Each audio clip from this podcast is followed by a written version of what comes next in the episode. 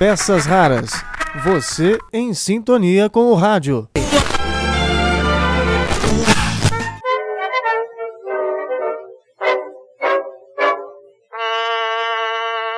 Olá, como vai você? Eu estou aqui hoje para anunciar um novo projeto que eu comecei com os meus alunos de comunicação assim que entramos nesse período de quarentena. É o Museu Virtual do Rádio e da TV. Então a proposta foi que os meus alunos conversassem com pessoas idosas, aproveitando justamente esse momento mais delicado para esse público, né? E que tivessem ali alguma coleta de dados inicialmente sobre o rádio. É, como era o rádio que se ouvia na infância, o aparelho de rádio que tinha em casa, se tinha esse aparelho, se era difícil ouvir rádio, enfim, e principalmente que programas gostava de ouvir, com quem ouvia. Essas reminiscências, essas lembranças vão agora fazer parte do acervo de um museu virtual do rádio e da TV.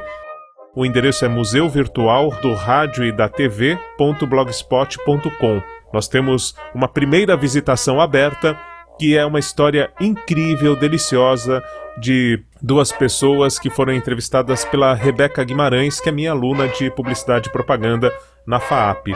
E nessa conversa é, se fala sobre o uso que o Getúlio Vargas fazia do rádio, sobre radionovelas, é, tem também lembranças sobre cantoras que eram ouvidas no rádio. É um papo bem bacana com o seu Hélio e com a dona Rosali. Então confira essa primeira exposição, tem ali é, essas histórias fantásticas que dão início ao Museu Virtual do Rádio e da TV. Museu Virtual do Rádio e da TV.blogspot.com. Oi, seu Hélio, boa noite, tudo boa bem? Oi, tudo bem. Então, é, eu queria saber como é que é a relação que você tinha quando você era pequeno com o rádio. Um rádio que eu conheci logo de pequeno, que não tinha energia onde eu, eu morava, um rádio de galena, é um me metal que conseguia fazer a voz pela como é que fala, como é que posso dizer, pelas ondas. Sinal. Uhum. Pelo sinal. E depois, então, quando veio energia, tem aqueles rádios bem antigos com válvulas elétricas e aí já era bem melhor, viu? você lembra qual, quantos anos você tinha quando você teve seu primeiro rádio? Ou pelo menos teve em casa, o rádio móvel que você podia colocar no bolso? Eu já tinha uns 10 anos, mais ou menos. É. Quando eu tava numa casa melhor, que eu morava no interior, uma casa melhor e tinha energia elétrica e aí já dava para escutar a rádio muito bem. Você ouvia com alguém na sala, com Era a família? família? Em ou- volta do, do, do rádio, escutando na, na, na noite, hora que chegava do trabalho. Todo mundo sentava ali Todo mundo junto. Sentava jantando, E era mais de notícia, era mais de música. tinha música, poucas, mas tinha notícias e tinha também aquelas ah, novelas ah, Novela, né? faladas. Aham. E cê- na- nas novelas você tinha as sensações, não era? Fazia tipo barulho É, de. você fazia uma. Você, como é que, eu posso te explicar? Você fazia uma, uma, uma visão na tua cabeça, como é que era, é, de acordo com a sequência que ia falando, você fa- fazia uma. Buscava imaginação, né? Era bem, imaginação, bem detalhado. imaginação, é verdade. Senhoras e senhoritas, a Rádio Nacional do Rio de Janeiro apresenta.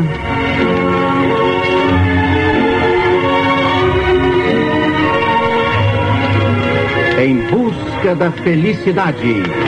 Emocionante novela de Leandro Blanco. É, e o senhor nunca participou de nenhum programa, né? Não, nem ninguém da sua família. Ah, então tá bom. Obrigada, viu? Oi, dona Rosali, boa noite, tudo bem?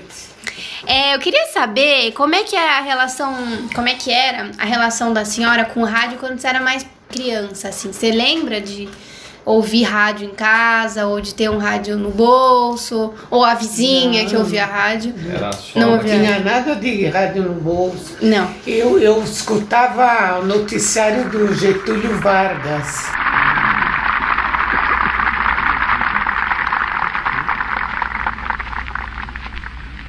Trabalhadores do Brasil, há dez anos passados, na tribuna popular improvisada na esplanada do castelo, neste mesmo local, subia um candidato que se apresentava com um programa de renovação nacional. Traziam-no até então propósitos pacíficos. Não estava no seu espírito fazer uma revolução. Estávamos numa época em que se dizia existir no Brasil um regime democrático. E ele pretendia experimentar esse regime a fim de se apresentar perante as urnas livres para ser eleito pelo voto popular e realizar depois, dentro dos quadros legais, um programa de renovação nacional. Você ouvia música também? Ouvia. Mas era dentro da sua casa ou era Não, nas eu- casas eu do tinha- lado? Meu pai tinha rádio. Tinha? E foi Tinha. quantos anos você tinha, mais ou menos? Ai, acho tinha o quê? Uns 9, 10 anos. É, e a família inteira ouvia junto? Ouvia junto. Sentava lá no meio da sala. E ficava ouvindo. É, e era novela, Novela, música, notícia. música, Notícia do Getúlio Vargas, né? Você acompanhava, então. Noticiário. Então era 1900, 1948, né? Por aí. 1950. Getúlio? Getúlio. 50 ou 52? É, não. 52 ele A senhora participou de algum Ah, em programa não? 52 ele, ele se matou, né? Amigo ouvinte, aqui fala o repórter Esso, testemunho ocular da história. Atenção, atenção, ouvintes. Além do bilhete deixado pelo presidente Vargas, há uma carta encontrada ao lado do seu corpo e que diz: Mais uma vez, as forças que os interesses contra o povo coordenaram novamente se desencadeiam. A senhora lembra de alguma propaganda marcante que ficou na sua cabeça daquela época ou não lembra de nenhuma? Algum produto assim que você viu você falou, nossa, que legal, imagina se isso. 54. Sempre se falava da Brahma, né? Na Brahma? Brahma.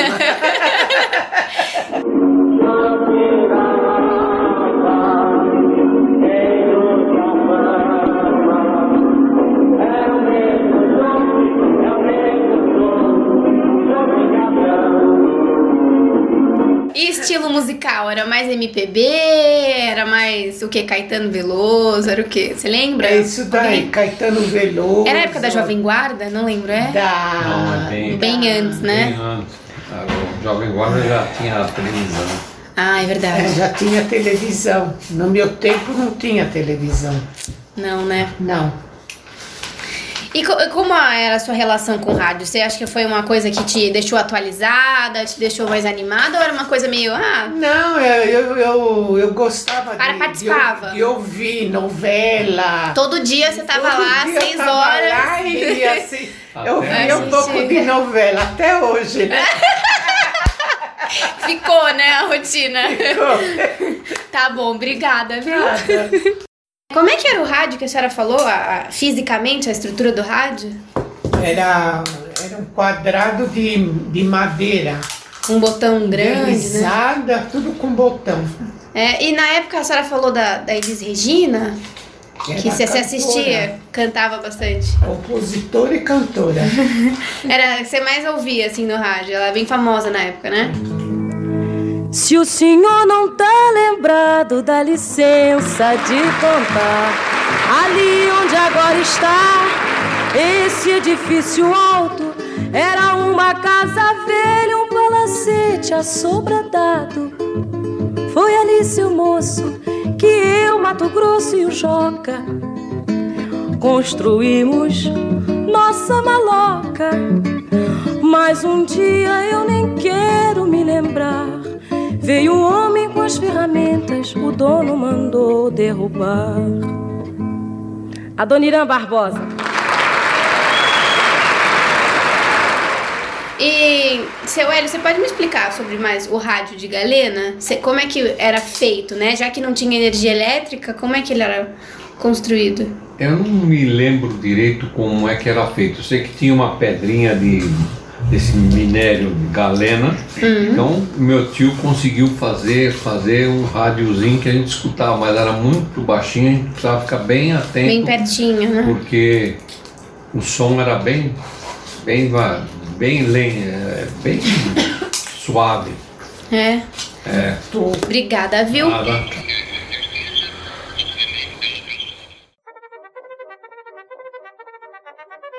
Então, inspirado até no, no que eu tenho aqui de cenário, né? Que não é só meu, são peças raras, reais, rádios que eu vou é, colecionando aqui, além de muita literatura, é, áudios que eu coloco no Peças Raras desde 2006.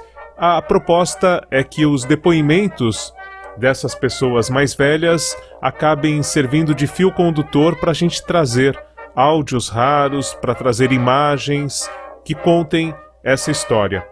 Museu Virtual do Rádio e da TV.blogspot.com. E além disso, convido você para que continue acompanhando as nossas peças raras, né? Lá no blog Peças Raras tem muita coisa acontecendo e eu inclusive tenho feito semanalmente a participação no Você é Curioso, do Marcelo Duarte e da Silvânia Alves da Rádio Bandeirantes, em que eu trago o quadro Interferência.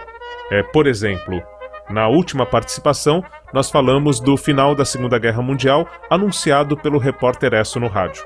Tá bom? Então conheça também essa história, é, fique em sintonia com grandes narrativas do rádio, da TV, da comunicação em geral, nos canais em que eu produzo conteúdos na internet. Ok? É, o recado é esse por enquanto. Espero que você esteja bem, se cuidando, cuidando aí dos familiares, amigos e sempre aquela boa dica, né? Fique em casa e ouça podcast. É um bom caminho. Tem aí o Peças Raras, tem o Instituto Claro, são os canais em que eu estou produzindo e tem o podcast da Fundação Grupo Volkswagen. Se você ainda não conferiu o Vida em Movimento, é uma dica aí também para você conferir. O primeiro episódio está no ar e estamos produzindo o segundo remotamente, né? Um grande abraço, fique em casa, se cuida e até a próxima. Peças raras. Você em sintonia com o rádio.